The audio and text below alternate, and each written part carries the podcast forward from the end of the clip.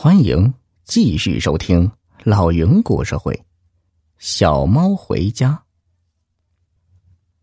刚把纸铺开，一队官兵匆匆走了过来，对母女俩说：“走吧。”母亲奇怪的问：“走到哪里去啊？”“哪里去？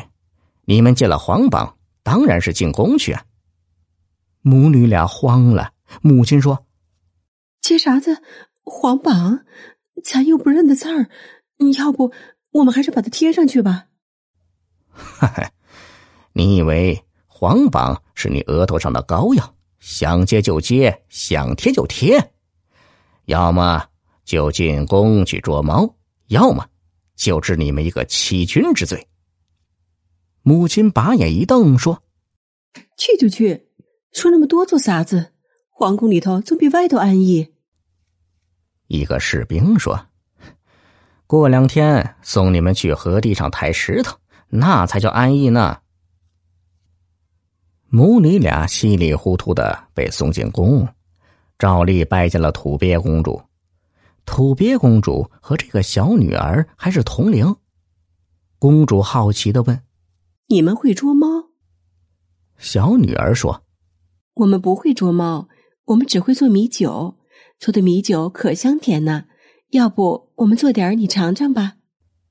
公主也不生气，只说：“捉猫限定时间是三天，在这段时间内，我不管你们做什么。”宫女把母女俩引到一间房里，这是燕猫经常活动和睡觉的地方。以前接榜的人为了诱猫捉猫，把房内弄得到处是鱼腥气、鼠腥气。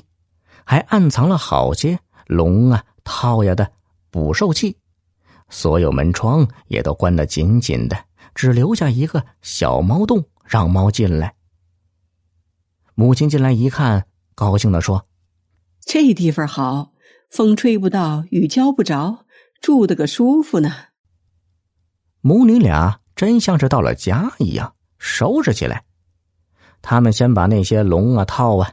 连同那些幼儿残食，统统弄到外面烧了一干二净，又将屋里收拾的清清爽爽，擦拭的窗明几净，把所有门窗都敞开。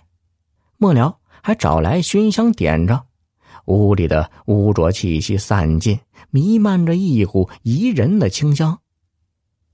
宫女们都很奇怪，这母女俩不像是捉猫啊，倒像是搬家。更让他们想不到的是，母女俩又弄来一缸糯米，忙着做起甜酒来。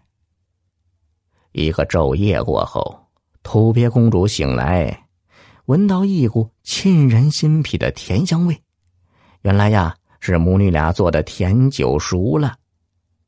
母女俩热情的用碗分成了，请公主和宫女们品尝。大家一吃，嘿！香过琼浆，甜过蜂蜜，宫中还从来没有酿过这样好的米酒。土鳖公主一高兴，就和母女俩聊了起来。母女俩就把那乡间的奇闻趣事、商人的艰难、农家的辛酸讲给公主听。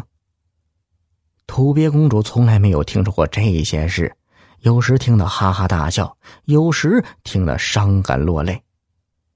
好心的宫女见母女俩根本不在意捉猫的事，就暗地里提醒他们：“哎，你们是接了皇榜来捉夜猫的，到时候捉不住猫，就会被送去做苦工，任何人都不能说情。”母女俩听了，只是若无其事的笑笑。很快，三天时间到了，执法的大臣来了，宣布。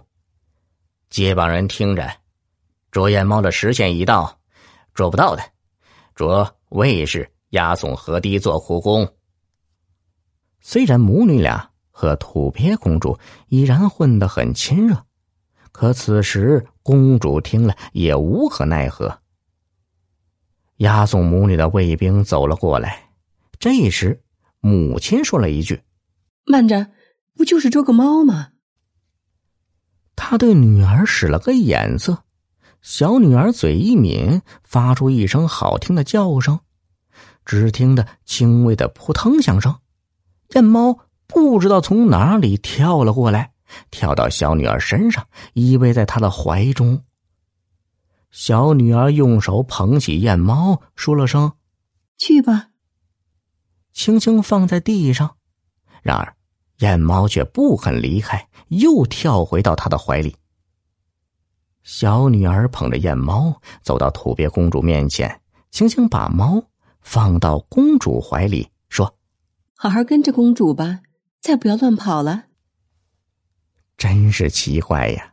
燕猫一下子变得分外听话，驯服的伏在公主怀中。